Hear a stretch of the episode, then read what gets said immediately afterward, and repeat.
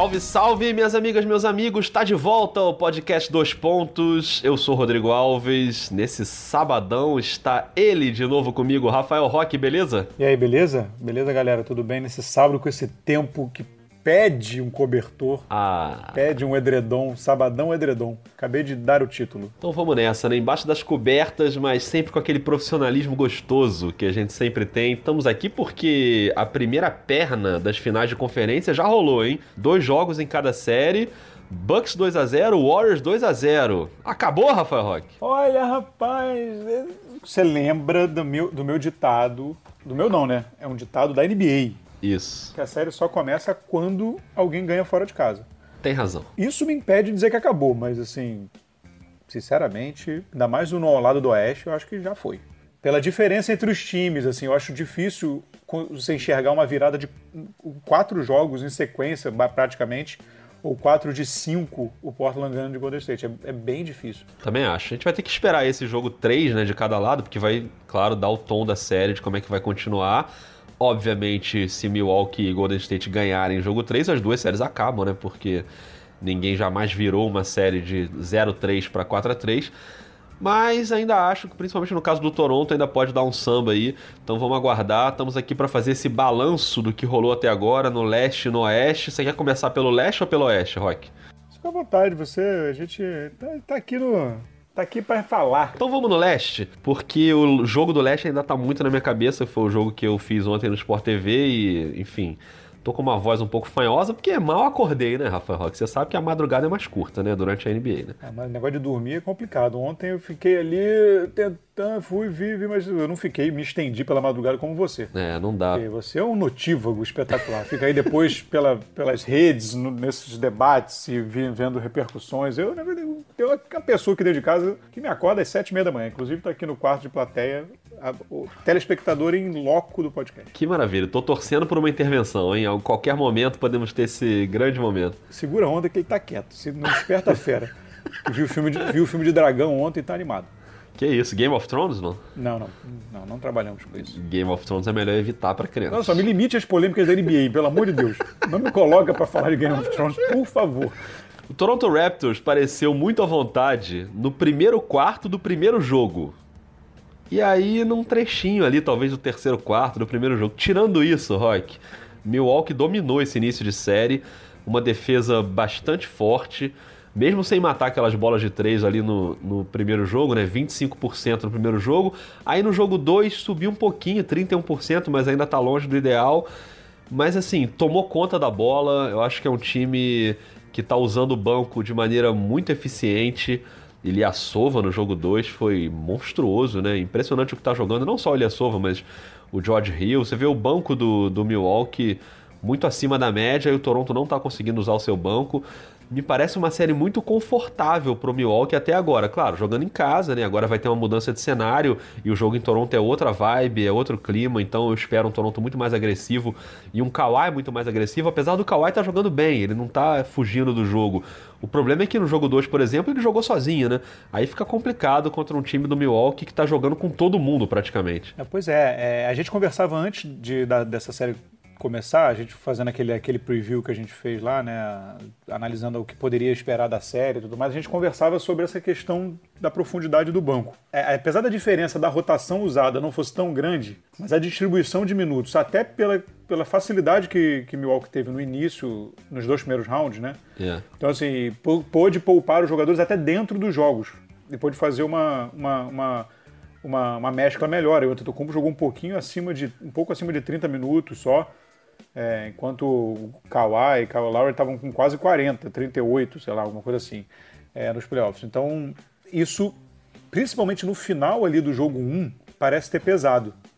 É, Toronto segurou bem o jogo, conseguiu segurar o jogo de forma até, confesso que surpreendente, assim, não sei se talvez se aproveitando daquilo que a gente comentava, se a pausa grande na série do, do Milwaukee proporciona um descanso, mas poderia tirar o time um pouquinho do, do ritmo né, de playoff, aquela pegada que o pessoal fica ligadão e pilhadão. É, como tirou no, no início da série contra o Boston, né? Que eles varreram o primeiro round e perderam o jogo 1 contra o Boston. Exatamente. Só que no acúmulo, ali, no, no, no, no final do, no final do jogo, você via você notava um desgaste.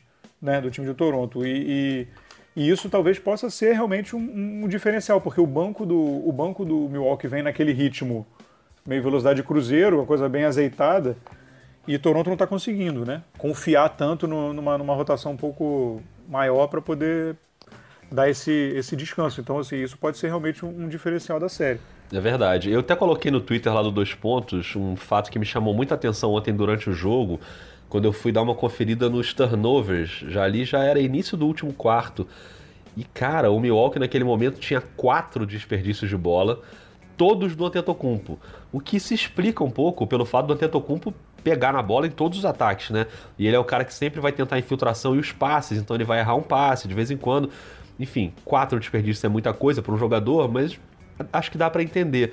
O que me deixou meio chocado foi o fato de nenhum outro jogador do Milwaukee ter desperdício de bola. E a gente estava no quarto período. Isso diz um pouco sobre como a defesa do Toronto não conseguiu encaixar na partida número 2 e como o Milwaukee está cuidando muito bem da bola. Depois o time, no fim do jogo, chegou a sete desperdícios. Teve mais um do Brook Lopes, um do Brogdon e um do Tim Frazier na época, na hora já do Garbage Time, lá quando, enfim, já estava todo mundo, enfim, clima de festa. Mas o Milwaukee cuidou muito bem da bola e teve grandes atuações. O Antetokounmpo com 30 pontos, 17 rebotes, 5 assistências, 2 tocos. Mirotic e o Middleton ajudando no time titular. O Bledsoe teve um jogo abaixo, né, com 8 pontos, mas muito mal nos arremessos, né? Não estava muito bem. Agora o banco foi monstruoso, né? O Ilyasova com 17 pontos, uma ótima defesa.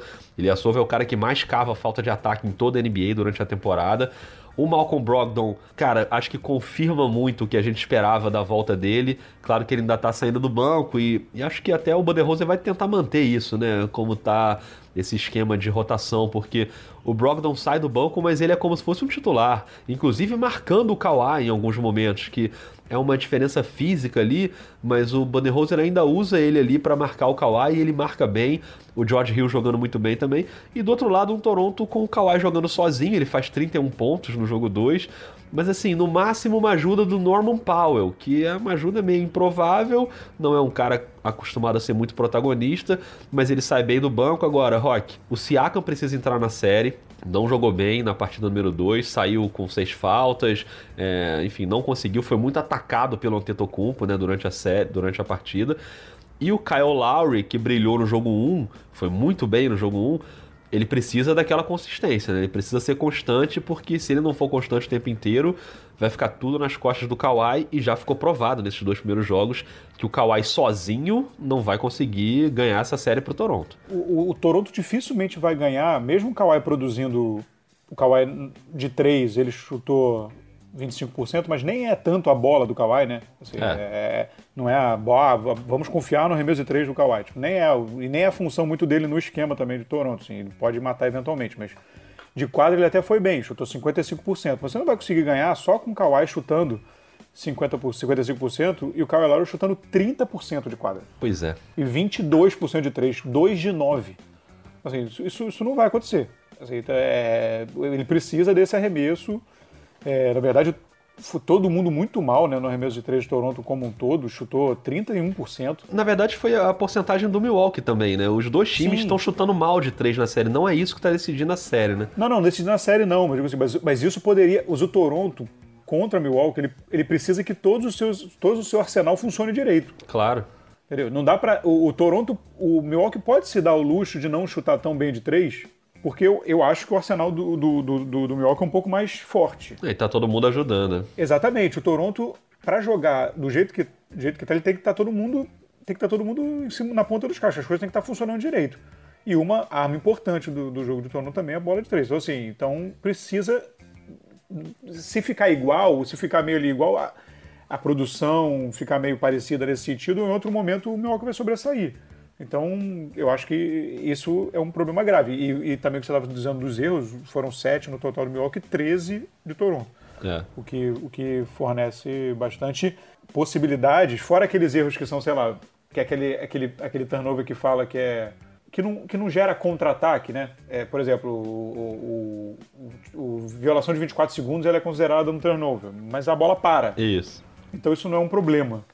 É o problema. É lógico que é um problema que você perde a posse de bola, mas você não toma o contra-ataque imediatamente como um, um erro de passe ali na, na armação, que você é, é uma cesta praticamente direta do contra-ataque. Ou você dá a quadra aberta para o Tetocumpo, o que é um problema gravíssimo. Você tem que tentar limitar esses erros até por isso, porque o, o Tetocumpo é o melhor dele na quadra aberta em transição. Então, se você ficar errando muito, a tendência é que você deixa o Antetokounmpo brilhar no, no, seu ápice, digamos assim, no sua melhor jogada, que é um, que é um complicador considerável. No jogo 2, o Nick Nurse colocou o Joe de Mix para jogar logo no início, assim, cara, eu fiquei meio caramba. Ele jogou muito pouco com as reservas, né, ao longo do playoff, ele tem na rotação dele o Ibaka, esse sim, um reserva muito importante que mantém uma consistência e consegue entrar bem. Ele é praticamente um titular, o Ibaka, né, ele tá na quadra em momentos muito importantes. O Van Vliet com dificuldade para fazer arremessos, apesar de eu achar ele ainda consistente na defesa, mas ele, ele não está muito bem no ataque. E o Norman Powell, que o Powell não é um cara que vai pontuar sempre, né? No, no jogo 2 ele foi muito bem, é, conseguiu ter ali 6 de 9 nos arremessos, terminou com 14 pontos, 4 rebotes. Então ele conseguiu ser um fator surpresa. Mas é aquele fator surpresa que o Milwaukee falou assim: beleza, garotão, pontua aí, tô nem aí pra você. Você não vai me dar nenhum problema, porque eu tô conseguindo controlar todo mundo. E quando você controla o Lowry, o Gasol, que foi muito mal no, no jogo 2 e depois fez um meia-culpa na entrevista, falando que a culpa da derrota foi dele, né? Se colocando ali como a gente sempre espera do Gasol, né? O Gasol é um cara muito. Né, na, na, hora de falar, ele é um cara muito inteligente, assim, e muito consciente do que acontece. Ele tá muito mal, o Gasol precisa voltar é, pro playoff, precisa voltar pra série. Mas, o, mas eu acho que o Nick Nurse vai sofrendo agora com o fato de ter usado muito poucos reservas. É, e é uma rotação muito curta, né? Mas eu imagino que para o jogo 3 eu já espero um Toronto diferente. Na atitude, no, na atmosfera, acho que isso, isso contribui também. Isso não é, um, não é só um clichê dizer que o time jogar em casa, a galera vai ajudar e tal. Acho que realmente ajuda, as referências de quadra são outras. E o Kawhi eu espero mesmo que ele tenha entregado o tempo inteiro. Mas acho que Danny Green, Kyle Lowry, o próprio Siakam, esses caras vão ter que entrar mais no jogo, o Gasol. E aí eu espero uma série mais equilibrada. Eu ainda tô otimista de que essa série pode ir longe, Rock. É, jogadores de rotação, a tendência é que joguem melhor em casa, né? É, isso é uma, também uma. O Marcasol realmente muito mal, até, que, até porque até então foi limitado o tempo né, dele em quadra, é, jogou pouco, né? Isso. E, e porque foi muito mal. Assim, o, o, Margasol, o Margasol, tudo bem, ele tem até um arremesso de três, mas o normal é que ele seja meio. Ele trabalha com uma bola quase de segurança de arremesso ia chutar 10% de quadra, tipo, um de 9. Nossa. É realmente um cara que trabalha próximo ao aro, é, uma, é, uma, é um troço, por mais, que ele, por mais que ele saia bastante, ele não seja um, um pivô clássico, é, que, que vai ter, que pivô clássico normalmente tem a média muito alta, né? Tipo o Gobert, o Capela, que, que são caras que trabalham praticamente com enterradas e rebote ofensivo, aqueles tapinhas. Ele não é esse caso, mas ainda assim, né? 10%, 1 de 9 é um negócio, um negócio bem complicado. É. Eu também acho que a série vai dar uma alongada. Pelo, eu acredito que o Toronto ganhe pelo menos um dos dois jogos. Mas tem que ser o 3, né? Porque se não, não é, for o 3, é. um abraço, né? Pois é, é, eu, não acho que, eu não acho que vai ser uma varrida essa, essa série, mas o, o eu tenho que ganhar pelo menos o. É, pelo menos um dos jogos eu acredito que vai ganhar. É, eu também acho. Eu tava vendo uma estatística, não tem nada a ver com isso, assim, com o que a gente está falando exatamente, mas é um dado interessante, assim. Da, da, da, rotação ali, da galera da rotação principal que vem começando os jogos dessa série, só tem um cara que foi escolhido na, na, na loteria. Ah, é? Só o Brook Lopes, que foi a escolha 10. E, e, quando a gente fala tanto de draft da importância, né? Claro, quando você vai draftar uma grande estrela, como agora, né? O Zion, tudo bem, que é um cara que pode mudar a franquia, né? Um LeBron e tudo mais, mas é como é importante você trabalhar o scout nessas outras áreas, né? Porque, tudo bem, são jogadores já mais experientes, que a carreira a gente não sabe muito como vai desenvolver. O draft é sempre uma coisa um pouco incerta, mas o Giannis a escolha, foi escolha 15, Kawhi 15, Eric Bledsoe 18, Mirotic 23, Kyle Lowry 24, Siakam 27, Middleton 39, Green 46, Mark Gasol 48. Caramba, cara. Só o Brook Lopes foi escolhido entre os, os 14 primeiros. Meu cérebro deu um nó agora com essa informação, hein? Assim, então é muito interessante como pra galera aí que tá já pensando no ano que vem, na temporada que vem, como esse trabalho, lógico, não salva, mas como é importante você ter esse trabalho geral, assim, de, de do draft inteiro, né? Não só ali as primeiras escolhas do top 5, e obviamente em algum momento tem, tem scout, mas tem uma parte que é um imponderável também do jogador vai se desenvolver ou não vai, assim, lógico que é, é, é, é um pouco de, de, aposta também. Mas enfim, fica essa informação, achei muito interessante. Caramba, gostei muito. Gostei muito dessa informação. E vou pegar o gancho dessa informação para a gente mudar de conferência e falar sobre um time que foi construído baseado em escolhas geniais de draft também, que é o Golden State Warriors, e que justamente voltou para esse DNA agora, né? porque o Kevin Durant não foi nesse esquema, né? O Kevin Durant veio né, por uma outra maneira. Mas sem o Durant, o Golden State está se baseando muito no seu elenco construído de forma brilhante com, com o draft, né? Eu tô falando de Stephen Curry e Clay Thompson e Draymond Green. E esse DNA do Golden State foi importantíssimo para o time abrir 2 a 0 contra o Portland, jogando de uma maneira é claro que assim, é, até o, o, outro dia o Marcelo Correge tweetou lá, né? E a gente trocou uma ideia ali pelo dois pontos. Marcelo Correge não sabe até agora quem foi que respondeu para ele, Rock. Se foi você ou se fui eu. Ah, não importa, ele não vai saber. Eu não dei importa, isso aqui é um só. Não, nós temos pensamentos divergentes várias vezes, mas é, isso aí ele vai ter que. Vai, vai penar, meu filho. Isso vai aí vai penar. ter que, lá na redação vai ter que convencer lá. isso contar, aí. É isso aí. Mas assim, o que ele falou foi justamente isso. É óbvio que o Golden State tem mais chance de ganhar jogos se o Kevin Durant tá jogando. O Kevin Durant é um dos melhores jogadores do planeta.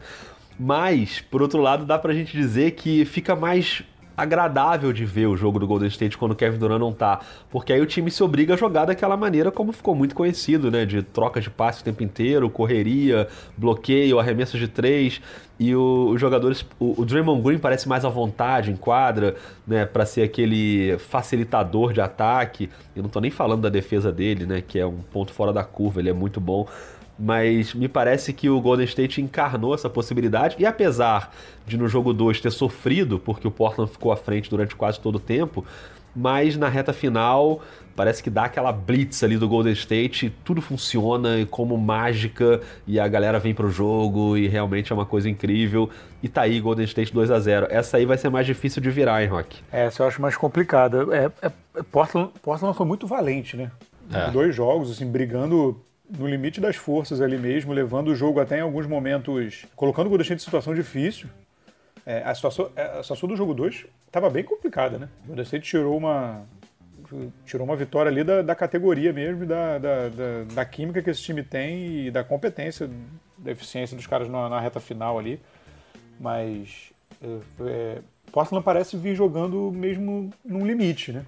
É. Assim, no limite, vem numa, vem, conseguiu crescer no momento certo, na, na, no final da temporada regular e, e no playoff, mas parece, parece ter chegado realmente no limite. O que não deixa de ser, não deixa de ser louvável, se for o caso, né? Mesmo que venha a perder de 4 a 0, me parece com motivo de sobra para orgulho, assim. É, é, o time, o time vem jogando bem, comete erros e tal. É, o, o, o, Golden State ele pode, ele pode criar frustrações muito fácil nas pessoas, o que frustrações meio erradas. assim. Essa geração, esse time de Golden State pode, pode gerar frustrações muito grandes, injustas. Como eu estou falando um pouco isso porque como todo mundo sabe que eu torço para o Houston, eu acompanho muito a imprensa de Houston também. Há uma preocupação assim nesse sentido de você não esquecer que são times incríveis que estão jogando, mas estão, estão enfrentando talvez um dos maiores times da história. Então isso, isso cria. Não dá para se diminuir e, e, sei lá, pensar men menos de times como esse dessa tentativa. Eu vi muita gente batendo no Lila porque ele, ele tem, tem feito uma série muito ruim, né? Na verdade, depois daquele arremesso, a gente estava até conversando isso outro dia, né? depois daquele arremesso incrível lá, ele entrou numa draga complicada. É, depois do arremesso contra o Oklahoma, ele faz a série contra o Denver que ele não joga bem. E se, se você for analisar os números dele na série contra o Denver, você vai dizer que ele jogou bem. Mas ele o tempo inteiro estava desconfortável nessa série. A defesa de perímetro do Denver fez um ótimo trabalho em cima dele. E na série contra o Golden State ele está muito mal. É... Mas assim, é o que você falou. O Golden State, quando ele está no seu melhor, ele é capaz de triturar qualquer time. Não importa a qualidade do time.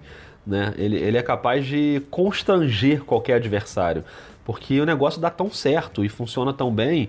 E eu acho que o Portland, é, ainda que seja varrido nessa série, total motivo de orgulho essa campanha de playoff do Portland. Tem que ser. E acho que tem coisas positivas para tirar, mesmo dessas derrotas, como foi no jogo 2 ter jogado e ter ali conseguido competir contra o Golden State o tempo inteiro.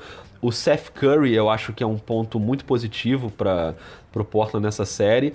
E é uma história, né, desse playoff, esse duelo de irmãos aí, que tem sido muito legal. O Seth foi muito bem no jogo 2, inclusive na defesa. Ele é uma das histórias maneiras desse playoff. O Rodney Hood voltou a jogar bem saindo do banco. A defesa de perímetro foi bem, atrapalhou o Golden State nas bolas de três. O time se manteve à frente ali durante muito tempo. No fim, acabou pesando o talento, né? E, e, e é claro, quando, quando o jogo volta para Portland agora na, na terceira partida, é claro que a gente vai cobrar mais do Lillard, que a gente espera mais do Lillard. O Lillard fez 19 pontos no jogo 1, com 4 de 12 nos arremessos, e 23 pontos no jogo 2, depois de ficar um bom tempo sem fazer nada ali, zerado. Ele fez 6 de 16. É muito abaixo do que ele pode render, é claro que é. Mas assim, não dá pra gente isolar o Lillard e achar que não tem uma grande defesa do outro lado, como teve a do Denver e como tem a do Golden State, né? Como o Clay Thompson é um ótimo defensor. Então, é claro que você vai dizer que ah, o Lillard é um amarelão, o Lillard, pô, óbvio que não é isso, né? É, é um grande time que tá do outro lado, capaz de te deixar numa situação constrangedora se tudo der certo, né? Talvez seja até uma adaptação, um momento mesmo de adaptação do Lillard, né? de, de já é um jogador experiente, mas desses momentos de você ficar. Cada situação que passa é uma vivência que acumula, assim, e, e é uma situação que ele está tendo que, que, que, se, que se habituar. À medida que você vai avançando nos playoffs, a tendência é que a marcação aperte mais, a dificuldade aumente, enfim, a, a necessidade de ajuste seja maior. Tudo isso vai acumulando, vai acumulando como experiência. É, eu, é, esse, esse time do Golden State é, é, é engraçado porque não tentando trazer esse paralelo, sabe que eu evito sempre fazer, mas só que isso me veio à cabeça muito, esse paralelo com o futebol, que a gente sempre fala, a gente sempre ouviu dizer que assim, o Garrincha, por exemplo, você sabia o que ele ia fazer, o adversário sabia por onde ele ia, e ainda assim ele driblava. Para qual lado ele ia driblar? Sabia exatamente. Ou ele contava antes pro cara no campo, assim, ó, vou passar ali. E o Golden State a gente sabe o que vai fazer. A gente sabe o que vai acontecer. Por exemplo, o, o Portland abriu a vantagem no terceiro quarto e aí o Golden State funciona melhor como? No caos, né? Ele, ele tem uma capacidade impressionante de, de, tirar vantagem do caos. O Portland estava com a marcação razoavelmente encaixadinha, tentando ali, lutando muito, com muito esforço, construiu uma vantagem, e aí a bola começa a cair de Golden State, os times se apavoram. E aí começam a errar a troca de marcação. E aí vem uma coisa impressionante. O Golden State fez 13 pontos em 1 minuto e 48. Os caras ganham confiança, e principalmente em casa, e a galera explode. E aí vira um momento breve de caos que o técnico não consegue nem parar é. o jogo. E aí o, o time volta pro jogo instantaneamente. E quantas vezes a gente viu isso acontecer nos últimos 4, 5 anos? Quantas vezes isso aconteceu? E quantas vezes isso acontece especialmente nesse Golden State, sem o Duran? É. Né? Porque isso acontecia muitas vezes. O Duran cansou de colocar o Golden State de volta no jogo, que ele pegava a bola embaixo do braço e andando até o ataque, ou alguém, da, alguém vinha com a bola, o Curry vinha e dava a bola na mão dele, ele arremessa simplesmente por cima das pessoas e faz a, a cesta. Né? Porque é. o tom de humilhação dele é esse. Isso já cansou de acontecer várias vezes. Agora, essa bola, como aconteceu nessa sequência, que os jogadores de Portland completamente perdidos na marcação, sempre ficava alguém livre. Ah, é uma bola que acontece duas, três vezes seguidas ali no momento do jogo, que o Curry traz a bola e o Draymond Green vem para fazer aquele bloqueio fake, que não é um bloqueio, que ele finge que vai no bloqueio e sai, e aí tem essa troca totalmente errada da defesa do Portland, o Green recebe sozinho no garrafão, e aí assim, um resquício de defesa que ainda tem no garrafão vai todo para cima do Green e ele faz a ponte aérea pro Kevon Looney. Isso acontece duas vezes seguidas, acho que três vezes. Sim. E, cara, é uma, é uma jogada que energiza o ginásio, né? Que a galera toda, pô, uma ponte aérea. E assim, é uma jogada linda de ver, muito bem executada. O Draymond Green tá jogando num nível altíssimo esse playoff. E, cara, é, é um negócio assim eu, sinceramente, assim, não sou torcedor do Golden State, é, não é um time. Eu, eu, tenho alguns times da NBA que eu tenho uma simpatia maior ali. O Golden State é um time que eu não tenho nenhuma relação afetiva com ele, mas eu fico vendo com um sorriso no rosto, assim, essas jogadas, cara. São, são momentos de basquete num nível de excelência que, claro, tirando você, torcedor, sei lá, que é de repente um rival do Golden State, que é às vezes um hater do Golden State. Isso acontece, enfim, enfim, eu, eu acho triste que aconteça, mas é, é do jogo, é, é, do cenário. Mas quem não tem uma relação direta com o Golden State, eu tenho certeza que vê esse, esse, esse tipo de lance sorrindo, assim, porque é muito bonito a, a, maneira como é executada a jogada e realmente está um negócio de altíssimo nível, que não significa que vai ter uma varrida, pode ser que Portland dê uma resposta aí no jogo 3. É, e claro, voltando a dar a informação do Kevin Durant, não vai viajar, né, para Portland, então aquilo que a gente falou no episódio anterior de que alguns médicos já tinham dado um sinal de que a lesão era mais grave do que parecia. O próprio Steve Kerr agora fala isso, que parece mais grave do que eles imaginavam de início. É, eu já tinha lido entrevistas de médicos lá fora falando que lesão de panturrilha é mais complicado, que é no mínimo duas semanas e que talvez ele não possa nem voltar é, nos próximos jogos. Então, meio que vai se confirmando isso que a gente imaginava de que o Golden State estava jogando a guerra da informação. Ele não vai entregar de cara que o Kevin Durant tá fora da série. Ele vai ali, não, vai ser reavaliado semana que vem e, e por aí você vai também não dando muita carta para o seu adversário, né? Acho que faz parte do jogo também. Mas o que vai se desenhando é um Golden State que pelo menos nessa série vai resolver a série sem o Kevin Durant. Eu sinceramente acho que do jeito que o Golden State está tá levando a sério, eu acho pouco provável que ele jogue, mesmo que ele tenha alguma condição. Também acho. Que ele vai ser poupado para uma série que ele vai ser mais exigido, nenhum desrespeito a Portland, mas que ele vai ser mais necessário e mais exigido, é, que seria uma série eventualmente contra Milwaukee, se for o caso, enfim. É, mas é, nenhum desrespeito ao Portland, só de, na verdade dizendo, mostrando o tamanho que é o Golden State, né? O poderio que tem o Golden State. Sobre isso que você estava falando, só para ilustrar um pouquinho, você estava falando sobre essa capacidade desse pick and roll. Esse pick and roll com, do, do Raymond Green com Curry é um negócio impressionante. É. E isso aconteceu muito, e aconteceu muito na série contra Houston também, que aí você consegue criar a desvantagem, né? ou a vantagem numérica, no caso. Né? E aí ficou o Draymond Green com um defensor e ele, e vem, o, e vem o, alguém cortando por trás, na, na, vem cortando, vem paralelo ali à linha de fundo, vem cortando e ele tem a opção de fazer o lobby ou passar por baixo, enfim, ou passar né, em volta do defensor, enfim, ele pode fazer, ele é muito habilidoso, ele consegue fazer qualquer tipo de passe é, nesse sentido. Isso, isso, isso fez muito a carreira do, do Kevin Looney nesses playoffs, né? É. Contra, contra o Houston e agora contra a Portland. E, e para dar um exemplo, esse número tá, que eu peguei está desatualizado, porque ontem o Antetokounmpo, se eu não me engano, se eu não contei errado, foram cinco enterradas do Antetokounmpo ontem. Mas, mas isso é pouco importante é, nesse momento. Na verdade, é, antes desse jogo, eu peguei essa, esse número foi antes desse jogo. O jogador com mais enterradas na pós-temporada é o Igodala, com 28. Impressionante. Por quê? Porque ele, ele é muitas vezes esse cara. Se não é o Lune, dependendo da escalação que está em quadra, ele, ele é esse cara que vai pegar essa bola e isso também, o Antetokounmpo tinha 26 antes do jogo, esse último jogo do, do, da série. Isso mostra muito, e também mostra muito a capacidade incrível que o Steve Kerr tem de ajuste, porque o que aconteceu? Na tentativa de marcar o Golden State, quem sobra quase sempre é o Godala. Só que ele sobrava na linha de três, o que não é um bom arremesso dele, apesar dele ter conseguido bons números é, na série passada, não é o melhor arremesso dele. Então, ele conseguiu, e quando consegue também uma forma de conseguir dar um arremesso melhor ao Igodala, se ele que vai sobrar, que é um arremesso praticamente 100% de aproveitamento. Se você for pensar aí que ele deve, vamos dizer, eu não, tenho, eu não sei todas as todas as enterradas dele na pós-temporada. Talvez ele tenha errado alguma, mas né, você está falando aí de 50 pontos de Godala na, na, na pós-temporada. 56, entre 50 e 56 pontos. O que é uma produção, enfim. Você consegue tirar de um cara, você, o Kerr também teve essa possibilidade, criou essa possibilidade do, do, do Igodala ter um arremesso muito melhor. Quando você tem um time que o cara que sobra é o Igodala, amigo, é, você tem que respeitar é. esse time, né? É. Realmente é um negócio de altíssimo nível e por isso o Golden State abriu 2 a 0 do outro lado o Milwaukee também abriu 2 a 0 Rafael Roque, vambora que eu quero almoçar que eu tô com fome, hein? Vambora, vambora. Agora, um último detalhe. acho que não vai acontecer, principalmente do lado do leste. Ah. Mas se acontecessem duas varridas, eu acho, eu acho bem pouco provável. Mas a gente. A, a, final só começa no dia 30, né? A gente poderia ter quase 10 dias aí de, de, de descanso e de burburinho em volta dessa, dessa final de NBA, o que seria. Eu não sei o que achar disso. O que eu acho é que a gente gravaria uns oito podcasts aí nesse intervalo. Pois é, talvez, provavelmente. mas é, é eu estava vendo essas datas que eu, eu, na verdade, fui tirar a dúvida se por um acaso anteciparia, mas não. Né? Não antecipa, obviamente, porque tem uma questão, essa é uma data-chave da, da temporada, não muda. É. Já tem acordos de televisão e tudo mais, então não muda.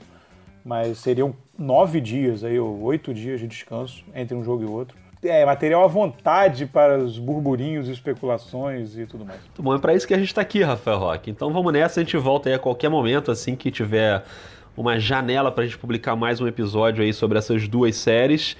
E é isso, Rafael Roque. Curte a sua folga aí de sábado, hein? Vamos, folga que agora eu tô aqui, né? Agora vamos, agora vamos distrair a criança. Até mais. e aí, Gustavo, tudo bom? Oi? Tudo bem? Sim. O que, que você vai fazer hoje? não sei, eu tô desenhando aqui. É, aqui a seleção. Muito bom, muito bom. Então desenha a seleção aí, curte seu sábado aí, Gustavo. Beijo, tchau. Um beijo, tchau.